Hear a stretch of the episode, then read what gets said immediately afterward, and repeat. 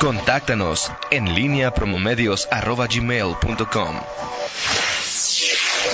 En línea con la entrevista.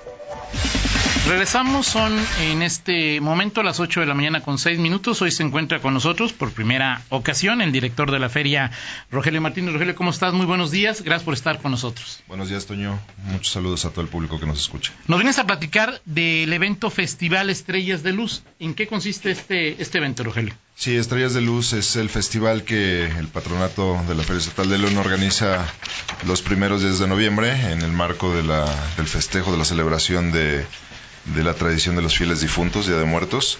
Estamos creando un espectáculo, un evento con diferentes activaciones y diferente contenido, sobre todo enfocado a fortalecer el tema de las tradiciones y de la, identidad en los jóvenes. Si bien el, evento está dirigido a todo el público, a todas las familias, sí hacemos mucho énfasis en todo esta, en este sector de la población que son los jóvenes y las nuevas generaciones, porque bueno, queremos ser factor para para este arraigo, para esa pertenencia de la gente. ¿En qué consiste este evento?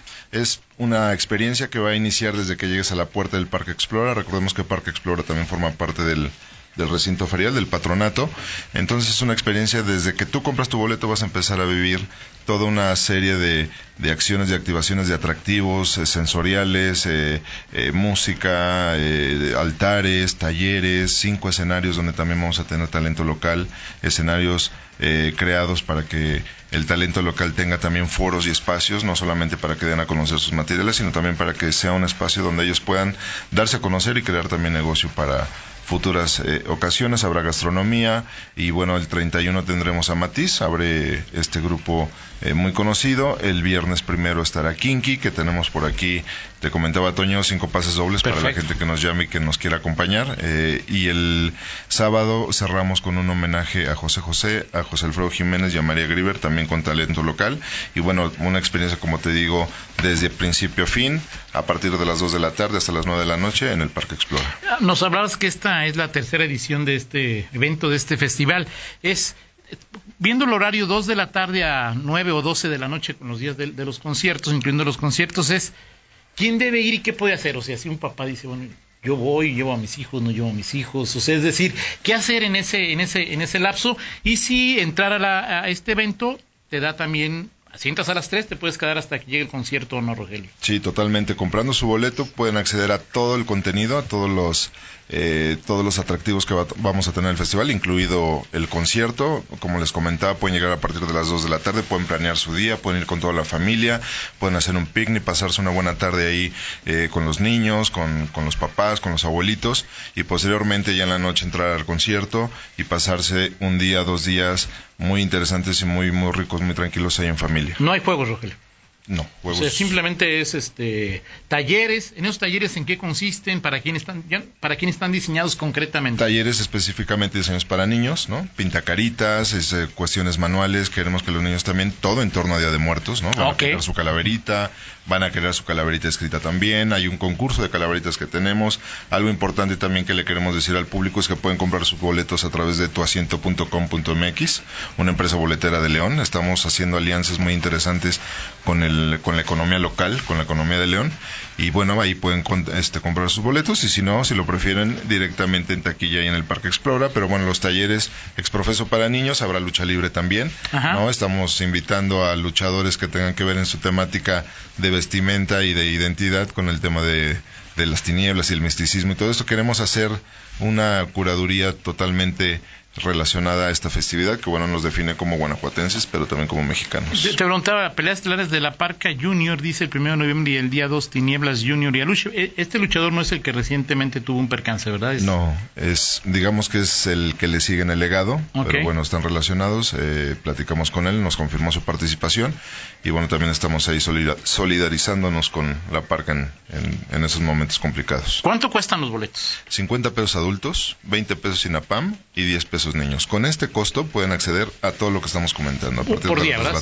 sí, es por día. da derecho a un, Exactamente. da derecho a un, a un día. Ahora habla, habla aquí también de eh, proyección de películas mexicanas. Sí, haremos una selección de películas con temática también de Día de Muertos. Tendremos Macario, tendremos Coco, tendremos el libro de la vida, ¿no? También queremos difundir un poquito el tema del cine relacionado a este Día de Muertos, que, que si bien sabemos eh, la mercadotecnia ha jugado un papel importante, nos tenemos que aprovechar de eso para fortalecer nuestras tradiciones, que están más vivas que nunca, y también atender a esos públicos que están ávidos de sus contenidos. Ahora, eh, los boletos ya se pueden comprar, es que es la primera vez que están trabajando de manera, eh, una empresa que puedes comprar de manera anticipada tus boletos. Sí, ya hay preventa. Desde hace una semana salimos a la preventa a través de la página de tuasiento.com.mx en la misma taquilla de Parque Explora.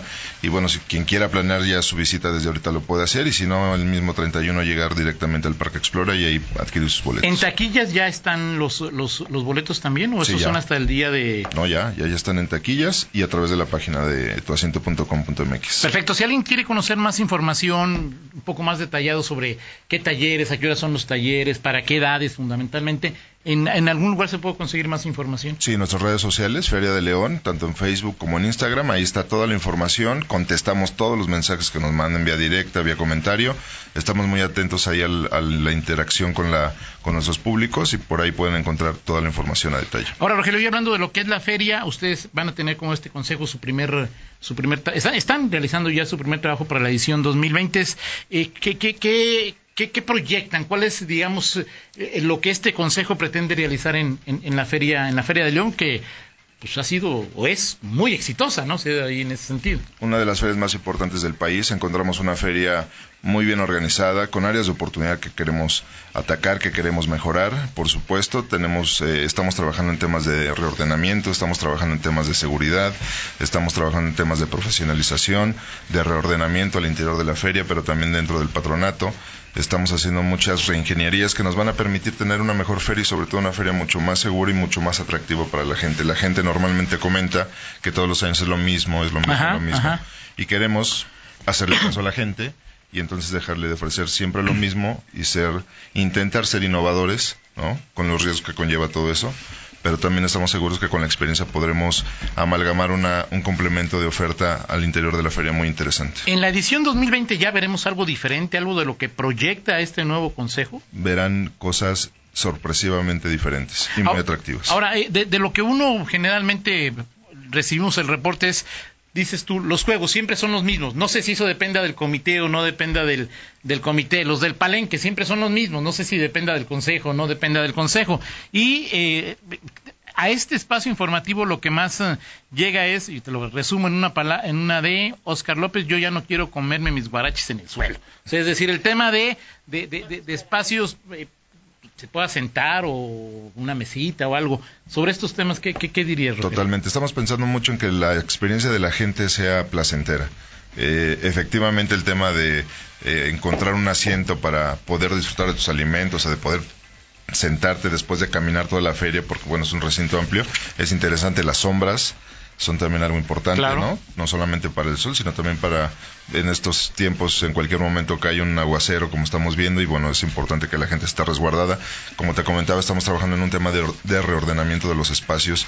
el recinto no puede crecer, está inmerso en el centro de una ciudad, pero sí podemos reordenar y estirarlo, por decirlo de alguna manera coloquial, para que la gente también pueda recorrer más tranquilamente y mejor informada en su recorrido, hacia dónde dirigirse, qué hacer, por ejemplo, en caso de una de, de alguna emergencia, ¿no? a dónde dirigirse, con quién dirigirse. Cómo salir. Así es, eso es básico. Entonces, eh, sí podemos y estamos trabajando también con tanto con la gente de los juegos como con la gente del palenque, como con todas las programaciones, de tener también eh, injerencia en todas las decisiones, sí, de la curaduría del talento, pero también en la organización, en los horarios, en que todo sea un programa mucho más atractivo para la gente. En esos tres temas habrá ya cambios que se noten en la edición 2020, Rogelio. Sí, eh, estaremos haciendo cambios que se noten, estaremos incluso también acercándonos a las personas para seguir sabiendo y conociendo su opinión.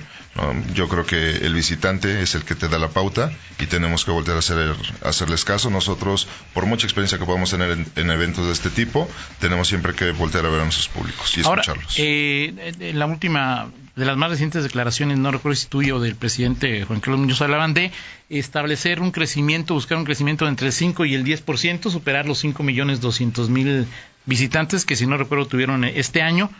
Y preguntamos aquí, ¿y dónde los van a meter?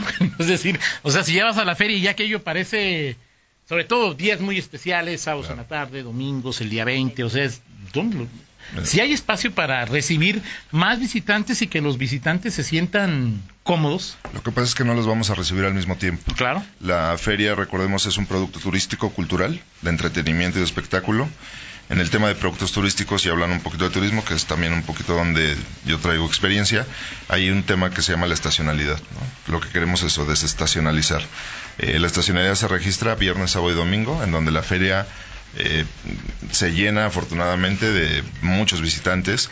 Pero entonces, ¿qué estamos haciendo? Estamos fortaleciendo el contenido de la oferta de los días lunes, martes y miércoles. Sí, para que la gente venga estos días, sí, para que vengan nuevos públicos, pero también para eh, crear un poquito más de holgura, digamos, los fines de semana. Entonces, ¿qué es lo que vamos a hacer? Estirar la oferta, hacerla atractiva toda la semana para poder estar recibiendo gente de manera fluida y que, bueno, eso nos permita recibir más visitantes en una medida, por supuesto, conservadora y ordenada y sobre todo segura.